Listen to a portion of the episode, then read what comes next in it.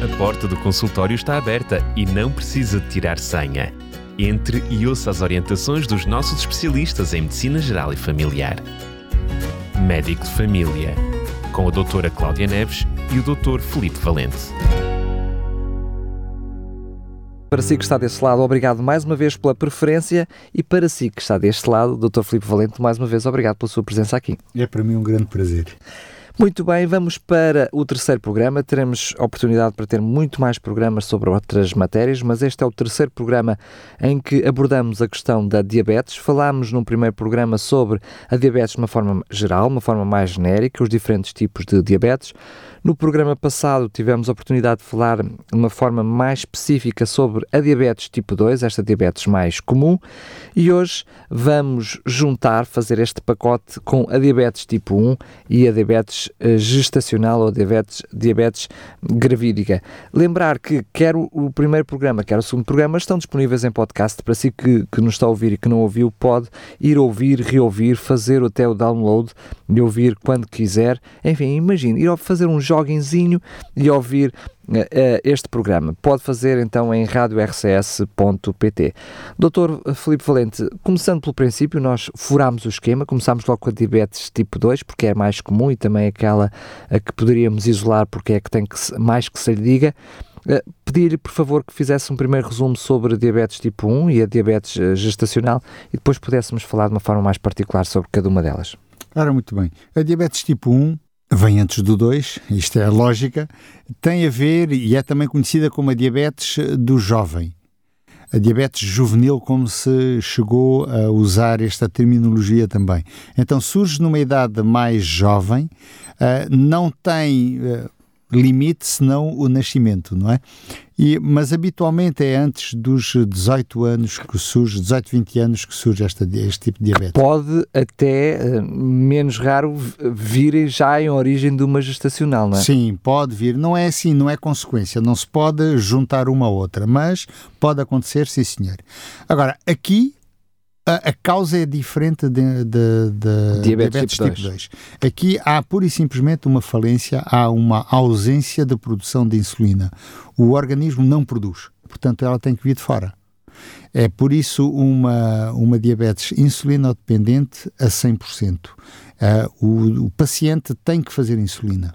Agora, Uh, esta insulina, e, e, felizmente no mercado, enfim, hoje em dia temos à nossa disposição muitos tipos de insulina, esta insulina vai uh, fazer com que uh, o açúcar que circula no sangue seja absorvido onde, ou consiga penetrar onde ele faz falta, que é o interior das células.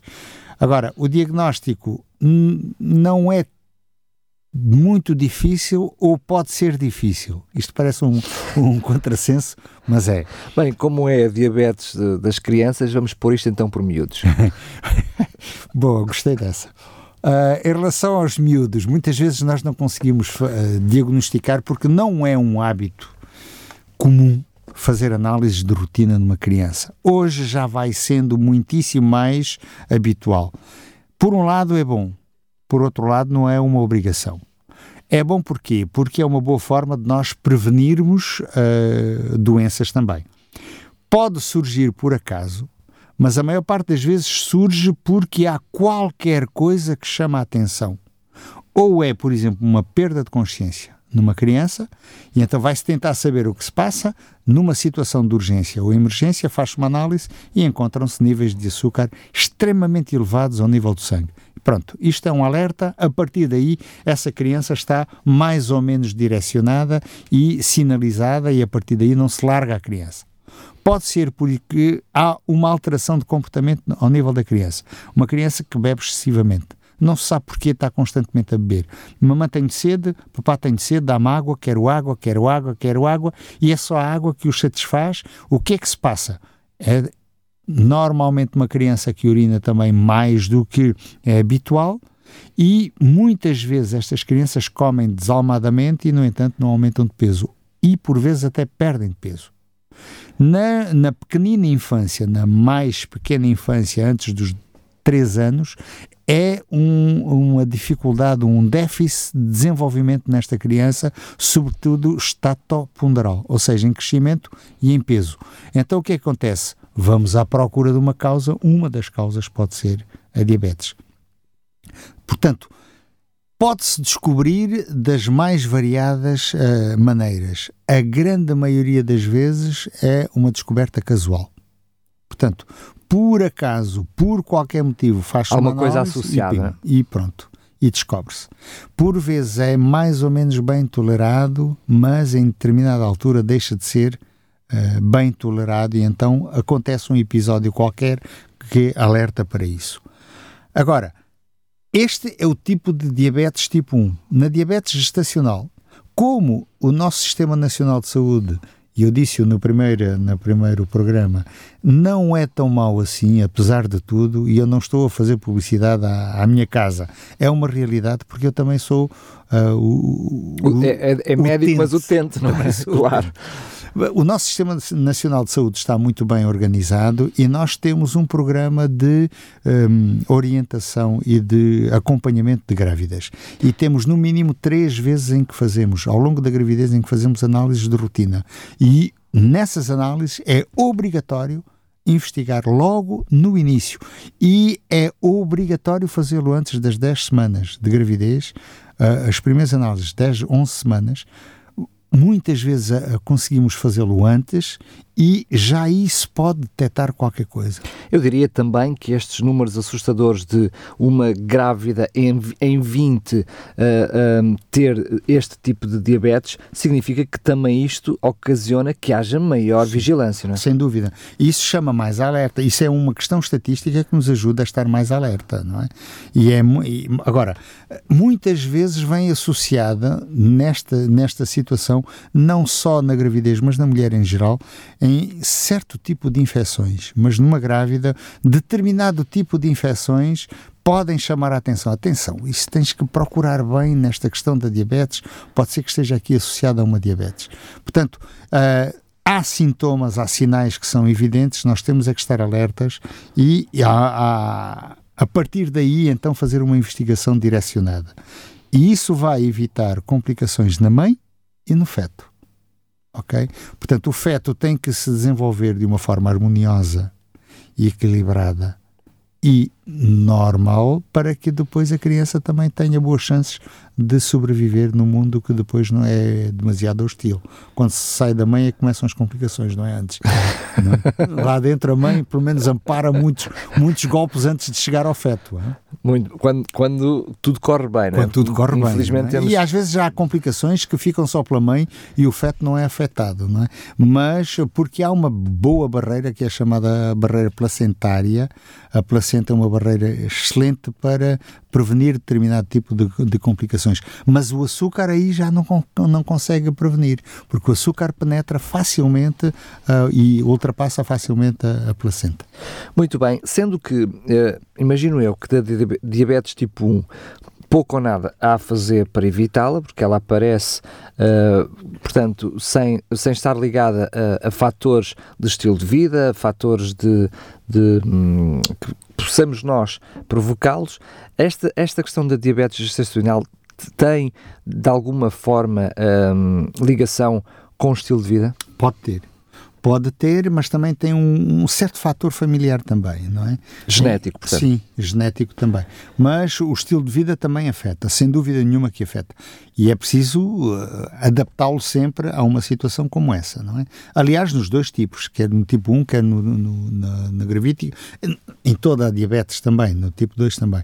Portanto, o estilo de vida tem que ser sempre uh, mexido de qualquer forma e ajustado e, sobretudo, tem que ser uh, adaptado. Mas eu, eu, eu penso que o, o Dr. Filipe está a falar na questão é depois de detectado este Sim. diabetes, há necessidade Agora, de mexer no estilo de vida. Agora, estamos a falar como causa e efeito. Pode portanto. ter também também, não é? Pode ter. É evidente que se a pessoa, se a mãe não, não tem regras em relação a açúcares, pode ela ficar afetada e afetar o seu. Mas não implica apenas os hábitos de vida durante a gravidez. Estamos a falar Antes... hábitos de vida anteriores que acumulados possam nessa altura trazer mais propensão a esse tipo de diabetes? Uh, talvez a obesidade. o excesso ponderal poderia também, e como isso tem muito a ver também com o estilo de vida, poderíamos por essa via chegar a essa conclusão também, não é?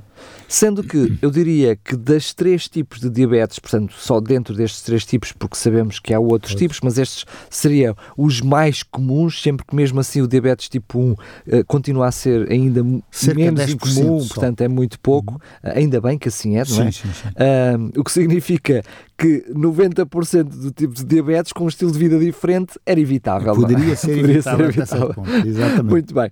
Mas um, este diria eu que também, portanto, o gravídico ou, ou gestacional, eu diria é também o menos preocupante porque é aquele que pode ser mais temporário, né? Estamos a falar sobretudo preocupante a, a, longo prazo talvez, mas é muito preocupante em termos de uh, doença em si. Tem que ser muitíssimo bem vigiado, tem que ser muitíssimo bem ordenado, tem que ser muito, muitíssimo bem tratado para evitar consequências para a mãe e para a criança no futuro. Portanto, nós temos que pensar, eu costumo sempre a dizer, quando vejo um doente, sobretudo nos jovens, quando tem alguns hábitos que deveriam mudar, eu digo, olha meu amigo, não te esqueças, tu tens à tua frente mais 20, 70 anos de vida. Tu tens que preparar já esses 70 anos. Para um bebê que nasce, nós temos que pensar que se for do sexo feminino, a esperança de vida portuguesa é de cerca de 84 ou 85 anos. Portanto, tem que se preparar esses 85 anos desde que nasce. Não é aos 84. Claro. Ok? E se for um homem, que são 80 anos de vida sens uh, sensivelmente, portanto tem que se preparar desde que nasce. E eu diria mais, tem que ser preparado antes do nascimento, durante a gestação. Portanto, já aí é preciso ter os seus cuidados. Tudo isto tem repercussões no futuro. Portanto, se negligenciarmos, porque ah, isto são só nove meses, são só 40 semanas e acabou, então arriscamos-nos a criar problemas de futuro para esta, para esta criança que, que vai nascer ou para a mãe depois, muitas vezes uh, levando à morte, não é? Muito bem. Deste diabetes tipo 1, vimos perfeitamente que, uh, portanto, é um caso de insulinodependência hum. para o resto da vida, mas isso uh, tem que necessariamente trazer alguns cuidados, Sim. algumas preocupações, um, até porque nós percebemos que há outros fatores às vezes muito comuns para a maioria das pessoas, como uma unha encravada, como uma ferida numa, na mão, que para nós, diria, uh, para as pessoas que não têm este tipo de, de, diabetes, ou que não têm de todo diabetes, pode ser alguma coisa simples. meramente simples, mas que para quem tem uh, diabetes, e sobretudo diabetes tipo 1, tem preocupações acrescidas. Eu é? diria que seria para qualquer tipo de diabetes, também tipo 2 também já é mais complicado, não é? Okay. Sobretudo se há um desequilíbrio que já vem arrastado durante algum tempo. É verdade que as infecções são muito mais comuns, muito mais frequentes, mais difíceis de tratar, mais complicadas, têm complicações mais frequentes. Na diabetes tipo 1, como na diabetes tipo 2, quanto mais desequilibrado for a questão do açúcar no sangue, mais difícil é tratar qualquer lesão vinda de fora. Qualquer doença vinda de fora, qualquer lesão qualquer uh, ferida, qualquer a cicatrização é mais lenta, enfim, toda uma série de fatores ligados a, a, afeta diretamente a coagulação do sangue, não é? Não é só a coagulação, não é bem a coagulação, é a vascularização do local onde há uma lesão. Muito bem. OK? Porque qualquer antibiótico que nós tomemos tem que entrar em circulação e ser levado pela circulação. E se a circulação se faz de forma deficitária no sítio onde ele faz necessidade, há uma progressão maior da bactéria e há uma multiplicação e há uma infecção, uma infecção mais generalizada, não é? E depois, se um dia entra em, em circulação e, e, afeta tudo, uma septicémia, é muito mais difícil tratar um diabético do, do que um não diabético, de qualquer tipo. Um uma, uma, e voltando para a diabetes tipo 1, mais especificamente, um dos grandes problemas que nós temos é que a criança aceite que é diabética. Isto é, uma, é algo, portanto, é mais um, um, um, fator emocional do que propriamente e psicológico, do que propriamente físico puro e duro. Sendo que, ao contrário da diabetes tipo 2, em que eu diria a parte psicológica é afetada de uma fase inicial, na diabetes tipo 1 ela aparece mais uma, uma idade mais avançada, não é? Ou seja, uhum. as crianças são mais à frente, é que, se, é não, que têm que lidar com essa situação. Nem sempre. Nem sempre. No diabetes tipo 2, a maior parte dos doentes dizem o que ela saber, no princípio. Deixa andar. há uma expressão que muitos utentes usam. Eu, quando morrer, vou deitado. Dizem. Uma vez um doente disse: Ah, quando morrer, alguém me vai levar. Eu disse: Então, e até chegar, e até morrer? Como é? Uh, pô, Pois, ah, eu não tinha pensado nisso. Pois é, e até morrer. O problema não é isso. O problema não é morrer, porque morrer, eu às vezes na brincadeira digo ao doente, não se preocupe que eu passo-lhe a certidão. Não é esse o problema. A preocupação não é isso, é até chegar lá. O sofrimento que dá e a complicação que há ligada a isso. Agora, na diabetes tipo 1, é muito complicado dizer uma criança numa festa de anos: Olha, meu, meu querido ou minha querida, tu não podes comer o bolo de anos, tu não podes comer a mousse de chocolate, não podes comer o pudim, não podes comer. Podes comer gelatina que é feita de uma forma diferente, etc. Podes comer um gelado que está lá, que é preparado para diabético, etc. Mas não tem o mesmo sabor, não tem o mesmo aspecto. E não estou a comer o mesmo que os outros. A uma criança de 5, 6 anos. Mamãe, o que é que se passa? Papá, o que é que se passa? A mãe e o pai explicam. E a criança, ok, tem que primeiro explicar a um nível que ele compreenda e depois que ele aceite e picar todos os dias e depois ter aquela consciência de que, por exemplo, por exemplo, está na escola e está numa situação de maior stress porque tem um exame, porque tem um, um teste, porque tem qualquer coisa, ele sente que vai entrar em hipoglicemia. Ó, oh, senhor, desculpa, eu preciso de um bocadinho de açúcar e tal, não sei o quê. Se eventualmente o professor não é, não é avisado, dizer, mas tu tens para aí algum papel escondido no meio do. Enfim, Estão a ver a complicação que é. E depois a criança dizer, mas eu sou diferente. E agora dizer a esta criança... mais do que dizer, reconhecer, não é? É, reconhecer, exatamente. Agora, nós temos que dizer, tu és diferente, mas és igual. A grande confusão que vai naquela cabeça da criança, não é? Agora, quando uma criança compreende as suas limitações, como dizia o, o, o meu grande mestre, o professor Pedro Eurico Lisboa, que ainda é vivo, penso eu, mas já com uma idade muitíssimo avançada. Ele dizia com muita sabedoria: a diabetes não é uma doença, é uma deficiência. E ele usava como exemplo o seguinte: um indivíduo nasce com dois braços, tem um acidente, perde um. O que é que faz? Deixou de viver? Não. Adapta toda a sua vida à falta daquele membro. O diabético é a mesma coisa tem que adaptar a sua vida às suas limitações que tem. Não pode comer tudo o que os outros comem, não pode comer como os outros comem, não pode comer quando os outros comem. Sobretudo na diabetes tipo 1, tem que ter uma regra muito rigorosa de, eh, de horário de alimentação. E se não consegue fazer e interiorizar isto, é um desastre. Mas quando consegue, temos atletas de altíssima competição que são diabéticos, que fazem a sua insulina antes de um, de um, de um, de um exercício qualquer e que são competidores e vencedores, e no entanto a diabetes não foi a sua limitação. Porque interiorizaram, porque conseguiram superar esta grande limitação, porque eles têm que pensar que isto é para o resto da vida, não há outra maneira. Não é? E vivem vidas longas de qualidade. Agora, quando não conseguem ultrapassar esta fase é muito complicado. Mas eu admito, eh, percebo perfeitamente aquilo que, o doutor está a trazer até nós, mas eu admito que não seja como eu tenho falta de visão, bem, então eu sei que vou ter que usar óculos. Não é uma coisa assim tão linear, não é? Porque, como falou e bem, sobretudo na questão das crianças, mas eu até admito que eh, na diabetes tipo 2, já numa fase adulta, de repente ser confrontado com essa situação, e eu diria até já com muitos maus hábitos sim, sim. de vida, não é? Uma criança com diabetes tipo 1 que nunca comeu a mousse, provavelmente poderá raciocinar, e estou a fazer uma, meramente um exercício de sim, retórica, porque uh, eu diria felizmente não passei nem por um nem por outro, até agora, até agora. Um, mas imagino que uma criança que nunca comeu uma mousse, que nunca comeu um bolo, possa ter algum problema apenas de relacionamento entre pares, porque não faz a mesma Sim. coisa. Mas alguém que passou uma vida toda, até com excessos disso, e de repente é que se vê privado, também não é mais fácil. Sim, sim, não é fácil. Mas agora, a partir do momento em que uma pessoa toma consciência, e se o médico de família consegue transmitir esta consciência, eu penso que isto é um passo enorme no sentido de ajudar o seu doente. Não é, não é bem a noção do que se vai perder, mas a noção do que se pode conseguir. É? Exatamente. Exatamente, o que se pode recuperar. E, e agora, lá está. isto o que mais me enerva na minha prática de médico de família é aquilo que eu costumo dizer e vou dizê-lo, vou confessar aqui à frente, espero que as autoridades não me ouçam, mas se ouvirem que se pudermos modificar para melhor, tanto melhor, não é? Eu passo mais tempo a olhar para o computador do que a olhar para o doente. O que é que quer isto dizer?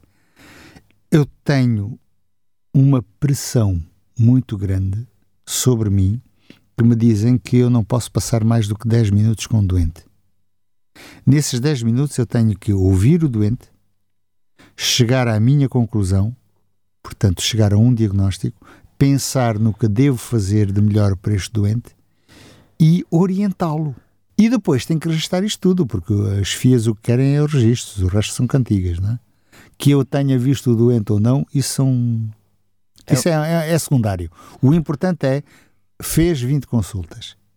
Não é viu 20 doentes e tratou de 20 doentes. Fez 20 consultas. Há uma diferença muito grande. E infelizmente nós somos pressionados cada vez mais quando temos as nossas reuniões de avaliação, não dizem este indivíduo pá, trabalhou bem porque conseguiu reduzir o índice, por exemplo, vamos falar de, relacionados com a diabetes, na sua lista há muito menos doentes a fazer hemodiálise, ou pelo menos a estatística deste indivíduo é muito menor porque conseguiu controlar melhor os, os diabéticos. Não é? O que interessa é que chegou ao final do trimestre, do ano, ou semestre, ou seja lá, o período que for, e diz que viu X diabéticos. Mas eu posso ver olhando para eles e pôs lá meia dúzia de cliques e acabou. Mas eles não estão equilibrados, não é? Por exemplo, isto é muito importante. Uh, a Porque este tipo de pessoas precisa de, precisam. de tempo, né? E, e, e às vezes não se consegue dizer mudar estilos de vida em 10 minutos. Não imagino. se consegue, claro. não se consegue, não se consegue. Como é que eu posso explicar a um doente, por exemplo, os tais oito princípios naturais ou remédios naturais que, que me são apontados pela Bíblia? São oito.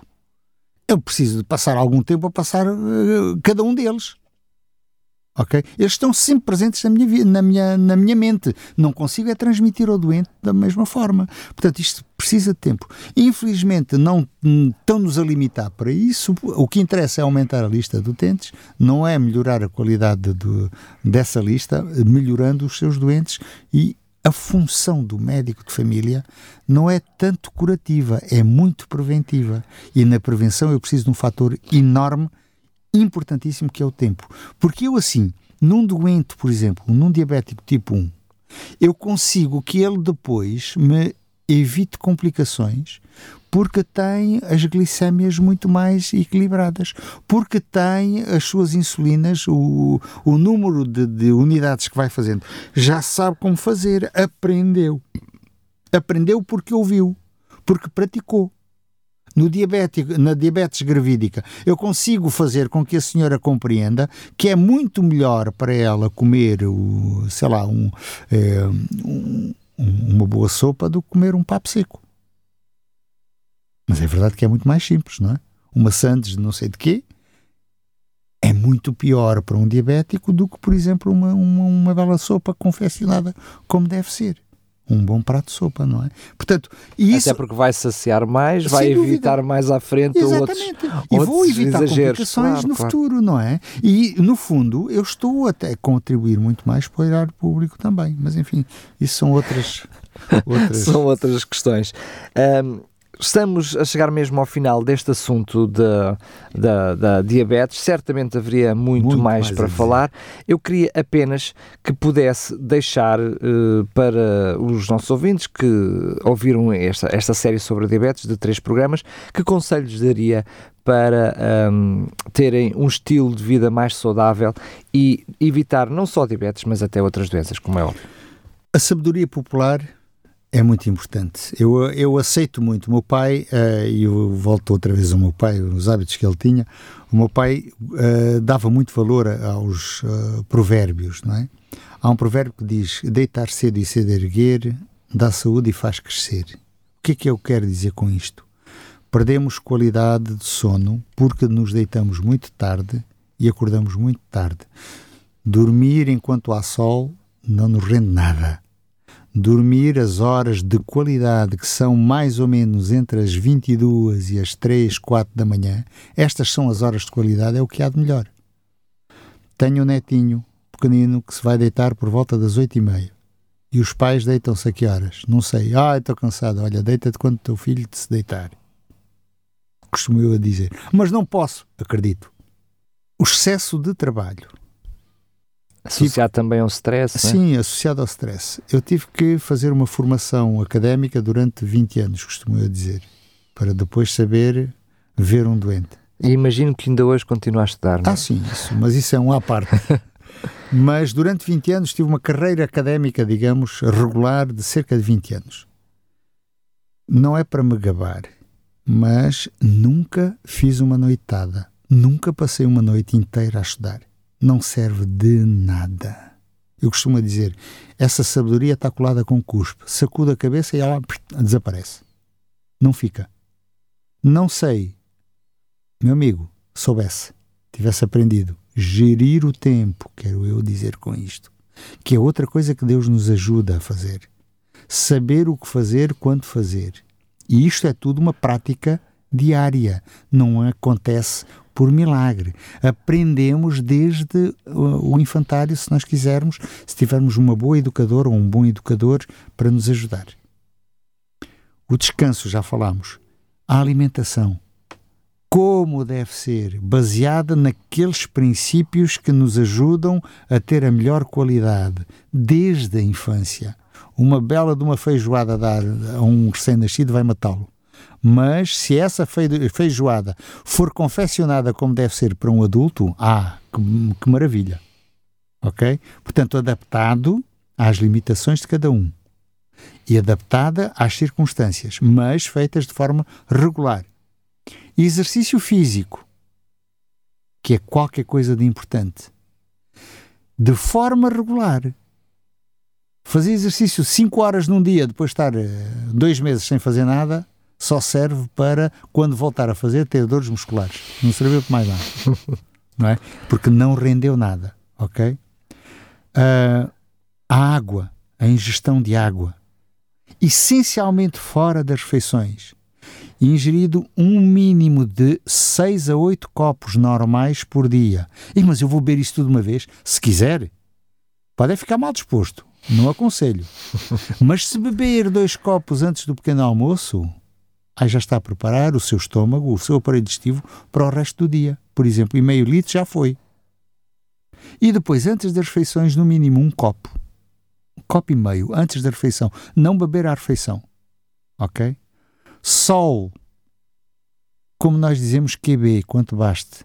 Estamos num país onde o nível de, de, de, de luz solar é muito elevado. Atenção às horas de má qualidade. Às horas de exposição. Exatamente. Atenção. Mas mesmo assim temos déficit de vitamina D. Portanto, se conseguirmos complementar com vitamina D, que pode ser absorvida externamente, estamos a melhorar. Confiança, a autoconfiança, saber que eu consigo. Isto é muito importante. E a confiança num ser que me ajuda. Quem é este ser? Eu, por exemplo, confio em Deus. E sei que Deus está ao meu lado. Tudo isto, neste conjunto de coisas, se nós o fizermos, ensinarmos aos nossos filhos, estamos a preparar adultos de qualidade. Mas, epa, eu não consegui até agora. Mas se eu começar a fazer agora, nunca é tarde. Continuar a fazer até morrer. É e sempre assim, a altura para arrepiar caminho. Sempre, sempre a altura para melhorar. Sempre.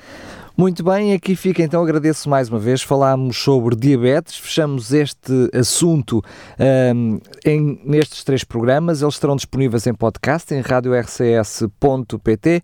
Quanto a nós, Dr. Filipe Valente, voltaremos a falar certamente com outros assuntos. Até um próximo programa. Muito obrigado e foi para mim um grande prazer estar convosco. A porta do consultório está aberta e não precisa de tirar senha. Entre e ouça as orientações dos nossos especialistas em Medicina Geral e Familiar. Médico de Família, com a doutora Cláudia Neves e o Dr. Felipe Valente.